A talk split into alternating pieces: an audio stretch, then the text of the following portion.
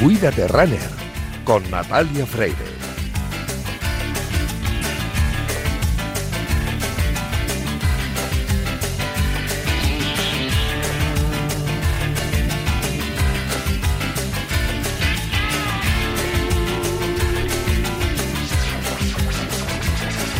El pasado domingo se celebró la Maratón de Valencia. La temperatura que acompañó la mañana y la cantidad de corredores que realizaron el recorrido a un ritmo espectacular fueron los ingredientes perfectos para convertir ese domingo en una jornada exitosa para los amantes de la distancia.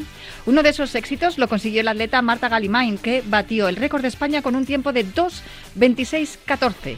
Marta tenía 10 añitos cuando en 1995, en la Maratón de San Sebastián, Ana Isabel Alonso estableció el anterior récord que hasta el domingo pasado estaba en 2.26.51. 27 años después, la catalana consiguió rebajar en 37 segundos uno de los récords más antiguos del atletismo español. Como todo en la vida, este éxito viene precedido de mucho entrenamiento, esfuerzo, dedicación y talento.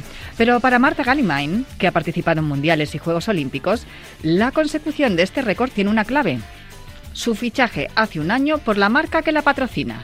Hasta entonces había compaginado los entrenamientos con su empleo en un laboratorio de geología donde trabajaba como ambientóloga.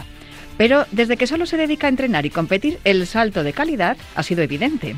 Prueba de ello es el récord de España que consiguió el pasado domingo. Desde hace un año tiene tiempo para entrenar y, lo que es más importante, para descansar, porque como dice nuestro entrenador, Frank Benito, el descanso es tan importante como el entrenamiento.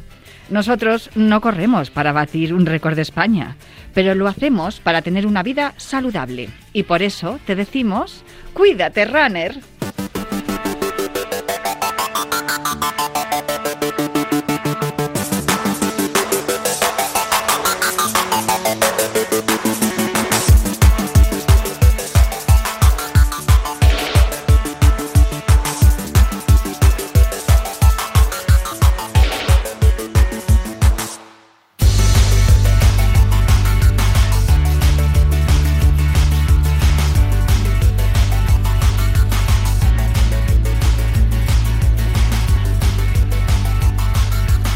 Bienvenidos a Cuídate Runner. Ya sabéis que los viernes cogemos el testigo de Yanela Clavo en Cuídate y nos calzamos las zapatillas de correr para que en los próximos minutos recorramos la distancia entre la salud y el deporte más popular, el atletismo.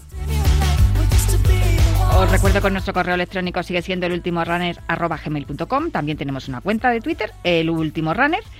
Y también os recuerdo que disponéis de un podcast en todas las plataformas de audio por si queréis volver a escuchar o tomar nota de todo lo que os contemos en los próximos minutos. Os recuerdo que como es segundo viernes de mes, en la segunda parte del programa tenemos consultorio con nuestro entrenador Fran Benito y ya tenéis abiertos los teléfonos y el número de WhatsApp para hablar con él o consultar vuestras dudas sobre cómo mejorar en vuestros entrenamientos, aunque hoy vamos a tener muy poquito tiempo porque ya sabéis que estamos en pleno Mundial de Qatar.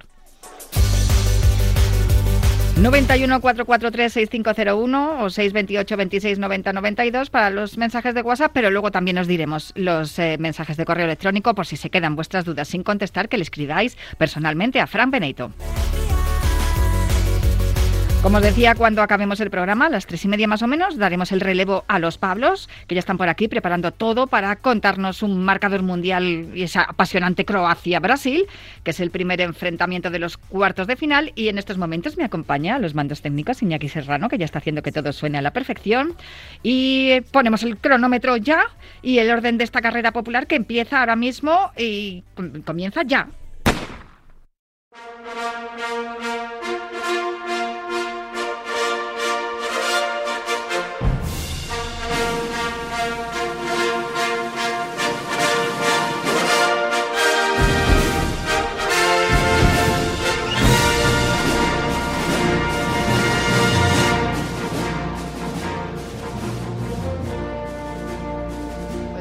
Ha dado el relevo a Iñaki Serrano, Víctor Palmeiro. Ahora tengo dos técnicos al otro lado del cristal. ¿Qué lujo es este tan, tan grande? Bueno, como es un lujo tener cada viernes a Juan Carlos Higuero al otro lado del teléfono. Muy buenas, Juan Carlos, ¿cómo estás? Muy buenas, Natalia. Oye, la pregunta de todos los viernes, ¿y dónde estás? ahora mismo en Ibiza. de verdad, qué bien vives, ¿eh? No, no, no por cuestiones de ocio, sino de trabajo. Ya, ya, ya, excusitas. no, es, que tu, trabajo mola, pero sí, cuéntame, ¿qué, vas a hacer mañana? No, digo que a ver si me da un poquito tiempo para aprovechar a ver alguna calita, que hace mucho que no venía a Ibiza, pero más allá de ver las calas, mañana va a haber un gran evento aquí de atletismo. Bueno, empezamos por donde tú me digas. Si quieres podemos empezar por lo de ayer mismo, porque tuvimos un cross en Cantimpalos espectacular. Pudimos además escucharte cómo lo narrabas y, la verdad es que con la victoria de uno de los de mis atletas favoritos. Sí, fue un cross espectacular, el cross nacional de Cantimpalos, que por cierto cumplió 50 años, ¿eh? 50 años. En categoría absoluta femenina, triunfo para Irene Pelayo, segunda Laura Luengo, tercera Laura Priego y en categoría masculina, exhibición de Adel Mechal, segundo Santiago 14, tercero Ayat Landasen. Decir, Natalia, que mm, este cross cumplió las bodas de oro, 50 años, y la organización invitó a los ganadores de todas las ediciones desde 1972. De hecho, hubo un acto a modo de gala en el Salón Cultural La Pedrezuela. Fue un acto emotivo donde los vencedores históricos del cross de Cantimpalos, bueno, pues contaron sus experiencias de la prueba segoviana. Oh, qué bonito, de verdad que estos momentos son para contarlos, pero sobre todo son para vivirlos. Qué suerte que has tenido tú de poderlo vivir. Eh, mm. no, sé si por dónde, si me tienes que contar algo más de Cantimpalos o vamos directamente a Ibiza. Sí, la verdad, no, el Cantimpalos ya pues que es un cross que está cogiendo mucha cintura y que el organizador dijo próximamente van a mejorar incluso la participación. Fenomenal, pues contamos con ello y a ver si podemos estar en algún momento también allí para verlo, para verlo en persona. Pero mañana lo de Ibiza tampoco va mal, ¿no? No va mal. Em, es la decimosegunda edición Cursa Patrimonio de Ibiza 2022, competición que se celebra mañana 10 de diciembre a partir de las 5 de la tarde y decir que esta carrera urbana consigue unir deporte con la cultura histórica de la ciudad está patrocinada por el Consejo Insular de Ibiza, con la organización del Ayuntamiento de Ibiza y con la dirección técnica del Club Atletismo Pitius. La participación de este año es magnífica. ¿eh? En Liza hay atletas de una enorme envergadura, medallistas internacionales, olímpicos, marquistas nacionales, campeones nacionales. Repasando nombres propios, va a estar Lidia Campo, Lucía Rodríguez, Laura Luengo, Tariku Novales, Gonzalo Parra, Adel Mechal, Marta Pérez, Reyes Estevez, Azucena Díaz, imaginaos, un cartel maravilloso. Desde luego que sí, vaya nombres que has dicho, que, que por cierto Tariku tiene que estar bien, bien contento ¿no? de su participación también en el, en el Maratón de Valencia el pasado fin de semana. Sí, hemos hablado con él, ¿eh? hoy ha sido la, presentación aquí en el Hotel Puerto de Ibiza y nos contaba que, vamos, la mejor carrera de su vida, ahora está un poquito tocado eh, muscularmente, pero él está contento. Además, es de los atletas que se lo merecen, porque todos lo merecen, ¿no? Pero él especialmente porque siempre ha estado con las lesiones, incluso cuando estuvo convocado para participar en un campeonato del mundo de media maratón, eh, no pudo estar. Y, y, ahora, pues ha llegado su momento, lo ha aprovechado y de verdad que le queremos felicitar desde aquí porque lo merece. Desde luego que sí. Hay otro que se merece también, hablando de lesiones y del tiempo y del calvario por el que ha pasado, se merece estar el próximo domingo en Italia, en Turín. Si quieres hablamos ya de ese Campeonato de Europa de Cross en Turín, donde vamos a tener una representación también espectacular. Hemos visto cómo partían esta mañana toda la expedición. Es la última competición del año para el atletismo español, va a ser en el Parque de la Mandría en Turín. Y, desde luego, yo, eh, viendo los nombres que, que, forman los equipos de tanto de femenino y masculino absoluto, el relevo mixto sub y las categorías femenina y masculina sub-23 y sub-20, yo voy con mucha ilusión. Tenemos una generación de atletismo joven que es una barbaridad. Pero yo me estaba refiriendo a lo de que, me, que se lo merece mucho uno de los integrantes del, equipo absoluto masculino, que es Robert Alaiz. Sí, ya lo creo. Roberto Alay va a estar en este campeonato de Europa. Como decía Natalia, la selección española ya está en Turín. Esta mañana han salido a las nueve y cuarto, vuelo directo del aeropuerto Adolfo Suárez de Madrid Bajas hacia la hacia Turín. Están allí mm, y equipo completo, ¿eh? Van a llevar siete equipos, tres masculinos, tres femeninos más el relevo mixto. Y hablando de Roberto Alay, como bien decías, lo, merece, se lo ha ganado pulso, va a estar ahí representando a nuestro país. España tiene un equipazo, vamos a ver si son capaces de mejorar a nivel global el resultado que consiguieron el año pasado con dos platas, eh, por, no hubo ninguna medalla individual, sí que hubo dos medallas por equipo, esas dos platas que decimos, el equipo absoluto masculino y el sub-20 femenino. Ojalá podamos mejorar el resultado del año pasado. Nombres importantísimos, tanto en femenino como en masculino, pero ya que hemos nombrado a Robert Alaiz, el equipo masculino absoluto está compuesto por otros cinco hombres que también eh, van con muchas ganas y además con mucha solvencia. Sí, tienen serias opciones, ¿eh? ¿eh? pueden luchar absolutamente por todo. Y los seis integrantes del equipo absoluto masculino son Roberto Alaiz, Nassim Jesús, Mohamed Katir, Carlos Mayo, Azdesan Oukelfen y Sergio Paniagua. Un equipo muy compacto. Me muero de ganas por ver a Katir en un gran campeonato de cross. Sí que hemos visto brillar con luz propia en la pista. Vamos a ver en cross. Lo único que ahí se va a encontrar Ingebrigtsen, se va a encontrar a Kripa, a, a, los dos medallistas de obstáculos, Reitán en el finlandés y Zuglami el italiano, entre otros, y a los propios españoles, evidentemente. Mm, vamos a ver eh, lo que da de sí eh, esta categoría absoluta masculina, porque España tiene serias opciones absolutamente a todo. ¿eh? En la femenina destaca para mí un nombre por encima del resto, que es eh, el de Isabel Barreiro. Hablamos con ella en femenino singular, ¿te acuerdas? Hace unas semanas. Ella estaba muy centrada en, este cross, pero es que las, eh, sus compañeras en el equipo, desde luego, no, no, no, van, no apuntan menos, porque está Marta García, que ha hecho también una temporada estupenda, está Gueda Márquez, que ya ha demostrado que con su juventud tiene muchísima solvencia. Y qué decir de Carolina Robles y Irene Sánchez Escribano, junto, junto con Aita que, que desde luego está contrastada su, su capacidad para, para competir en esta, en esta disciplina, en el cross. Así es, un equipo también compacto. Aquí quizás la medalla va a estar un poquito más cara porque es que la participación en absoluta femenina va a ser tremenda, ¿eh? con en la alemana, con Jasmine Kahn la tetracampeona de Europa, estará Grodal la noruega, vamos a ver las suecas también si están en liza, pero bueno, pueden hacerlo bien. Vamos a ver hasta dónde pueden llegar y sobre todo un equipo eh, que tiene ganas eh, y tiene ilusión por intentar mejorar el puesto que consiguiesen en la pasada edición en Dublín. En el relevo mixto también llevamos esperanzas, porque desde luego hay tres nombres clarísimos, Adrián Ben Jesús Gómez y Solange Pereira, que ya tienen experiencia, saben además lo que es competir en, el mixto, y está Rosalía Tarraga, que para mí es, digamos, la menos conocida, y sin embargo creo que también ha demostrado que, se ha ganado el puesto y que, y que va a hacer un buen papel. Sí, sí, un equipazo con Adrián Ben Jesús Gómez, Soli Pereira, Rosalía Tárraga. Quizás Adrián Ben Jesús Gómez, Soli Pereira tiene más experiencia, como bien dices, Rosalía Tárraga no, pero son de esas atletas que este escenario, este escaparate es bueno para, para ella y tiene la gran oportunidad de brillar con luz propia, que fuera deseable por todos nosotros, y ojalá puedan pues hacer un gran papel. Decir que en este relevo mixto España ya ha conseguido dos medallas, ¿eh? un oro y un bronce, y el año pasado no, no hubo medalla, pero el equipo que lleva de relevo mixto es maravilloso. Nos quedan un par de minutitos para, para repasar el, la categoría sub-23 y la sub-20, que por cierto tenemos a, dos hermanas, a Ángela Viciosa y a María Viciosa, Ángela en la sub-23 y, y, María en la sub-20. El clan de los Viciosa, desde luego, ya, ya está dando frutos.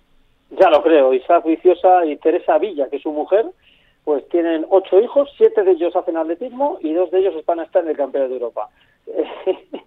Eh, eh, Ángela Viciosa va a estar en la categoría sub-23, Carmen Viciosa en... Eh, no, María Viciosa, perdón, en, la sub-20 y, buen equipo, ¿eh? En el sub-23, en chicas, va a estar Alicia Brezosa, María González, Carmen Riaño, Laura Rodríguez, Andrea Romero y Ángela Viciosa. Es que de las seis nombradas todas tienen algo. Han sido campeonas de España, subcampeonas, están acreditadas. Mucha esperanza puesta en este equipo sub-23 y vamos a ver las sub-20 femeninas si pueden realizar la hazaña que hicieron en la pasada edición, donde se colgaron la medalla de plata por equipos. Eh, bueno, pues dime quiénes van a estar en la sub-20 también y así ya acabamos con las mujeres. Sí, en la sub-20 femenino, Antia Castro, Inés Docampo, María Forero, Iraya Mendia, Marta Serrano y María Viciosa. A Marta Serrano también la conocemos porque también eh, ha empezado a despuntar ahí, ¿no? Y, ya, ya, sabemos que, que, tiene un gran talento, aparte de un, un, padre que es un grandísimo entrenador, ¿no? Así que ahí está Martita también. ¿Y en cuanto a los chicos? Bueno, en chicos, equipazo, ¿eh? En sub-23 con Miguel Baidal, Adrián Ceballos, Aarón Laseras, Adán Maijo, Miguel Ángel Martínez y Paul Oriax. Paul Oriax fue cuarto en la pasada edición, ¿eh? en sub-23. Miguel Baidal está compitiendo fantásticamente bien. Adrián Ceballos, mm, el Balear, tiene opciones ¿eh? de, hacer buen papel. Aarón Laseras viene de Estados Unidos, eh, del campeonato NSA, NSA. Y luego Adalmaijo y Miguel Ángel Martínez también están haciendo una gran campaña, con lo cual el equipo sub-23 eh, está también tiene opciones, tiene opciones. Pues ojo, ojo a ese sub-23 masculino también y por último el sub-20 masculino. Sí, lo componen David Cantero, Eric Lore, Jaime Migallón, Mario Monreal, Ronaldo Olivo y Aleix Vives. A ver lo que puede hacer también los más jovencitos de la selección española. Y bueno, yo, Natalia, mm, como objetivo yo creo que tienen que mejorar las dos medallas. Eh, hablo de manera global, ¿eh? Tienen que em, mejorar las dos medallas de plata conseguidas en la pasada edición, además fueron por equipos, y a ver si a, título individual podemos optar a algún podium, porque siempre es importante ¿eh? tener una referencia a nivel individual. Lo que está claro que no nos va a caber ninguna duda de que el equipo español va a ser generoso en el esfuerzo, como está siendo en las últimas apariciones en campeonatos internacionales, y que van convencidos en hacer algo grande. Pues Juan Carlos Siguero, muchísimas gracias por toda la información, los mejores deseos para, para nuestra expedición en este Campeonato de Europa de Cross en, en, Turín, que es la última competición del año para el atletismo español. Pero bueno, luego vamos a hablar de muchas más cosas. Eh, yo em, te emplazo para el próximo viernes, para seguir hablando aquí del atletismo profesional en Cuídate Runner. Un placer, Natalia, que paséis buen fin de semana. Un abrazo muy fuerte. Hacemos una paradita para el habituallamiento y volvemos con el entrenador. Radio Marca. Cuídate, Runner, con Natalia Freire. ¿Algún problema, entrenador? Oh, no. ¿Lo hago otra vez? Sí.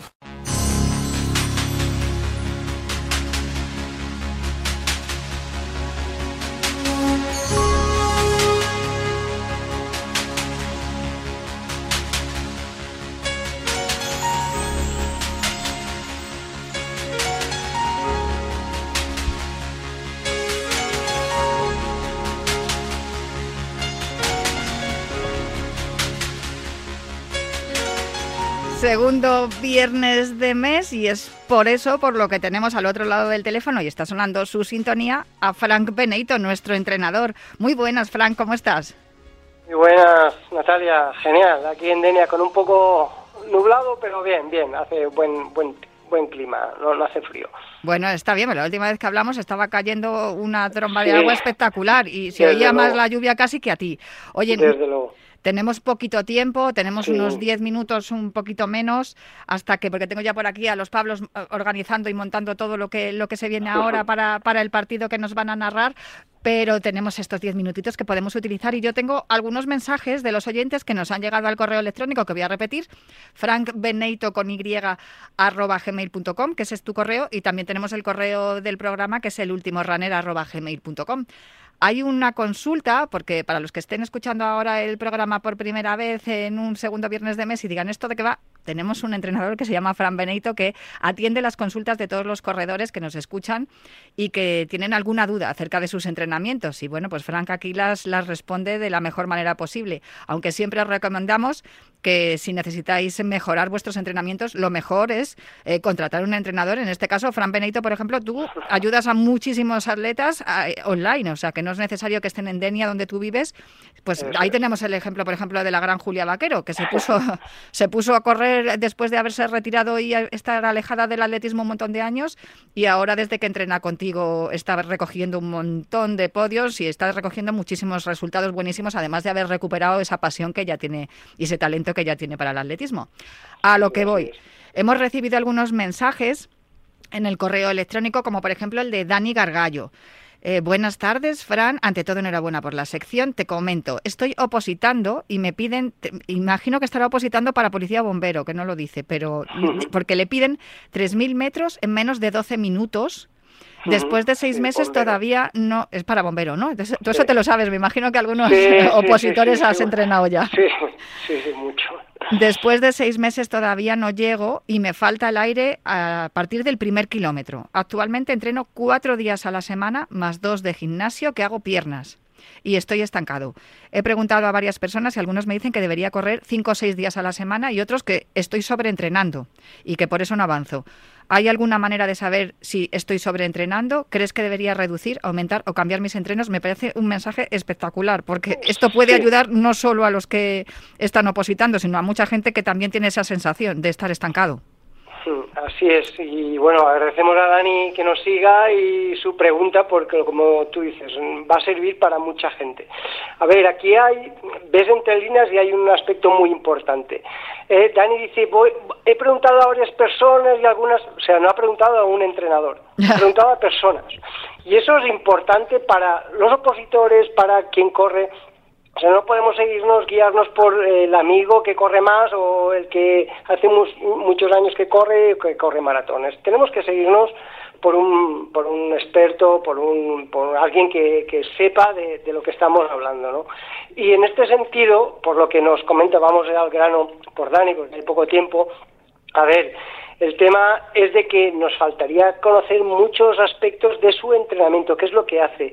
Eh, seis días a la semana está bien entrenar, pero ya veo, por ejemplo, que de los dos días de gimnasio hace piernas y habrá que trabajar brazos, abdominales, lumbares, no solamente las piernas. Claro, uno puede pensar, voy a correr, solo trabajo piernas, ¿no? Hay que trabajar todo, porque de esta manera nos evitaremos lesiones y correremos seguro mucho más.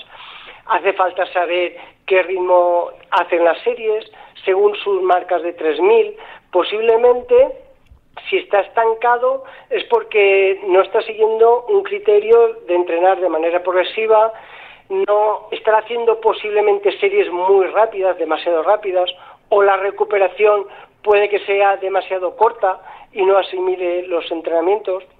Es que son muchas cosas a, tener en cuenta. Entonces, yo creo que bueno, una cosa, para saber si estuviera sobreentrenado, que no lo creo, ¿eh? no creo que, una persona que oposita eh, esté sobreentrenada. Pero sí que es verdad de que si cada mes, que normalmente yo, por ejemplo, a la gente que oposita, yo les suelo hacer un test diferente de 400, de 1000, de 3000, me da igual que sea un 3000 eh, la prueba de oposición o de un 1000. Hacen de muchas diferentes distancias para yo conocerle más de sus posibilidades y atendiendo a eso luego aplico las, las series, el ritmo de las series.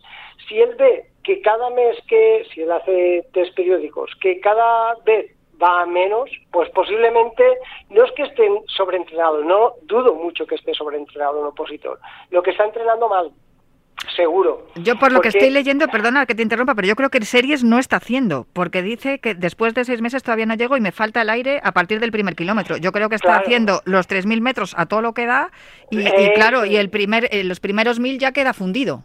Claro, no, ¿sabes qué puede pasar? Que a lo mejor él ahora en el 3000 valga 13 minutos y medio, pero como le piden 12 minutos, sale a 4 minutos el kilómetro y cuando lleva 1000 metros está reventado ya, porque no es su ritmo de carrera.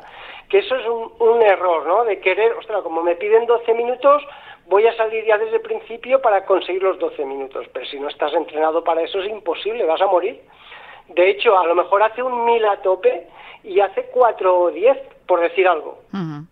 ¿Sabes? Entonces, claro, si sales al ritmo que te pide la oposición, si no estás preparado, lo, lo, vas a morir. Entonces, claro, me falta aire, claro, es que no soy capaz de hacer 12 minutos porque no he entrenado bien o no, no estoy capacitado todavía para hacerlo.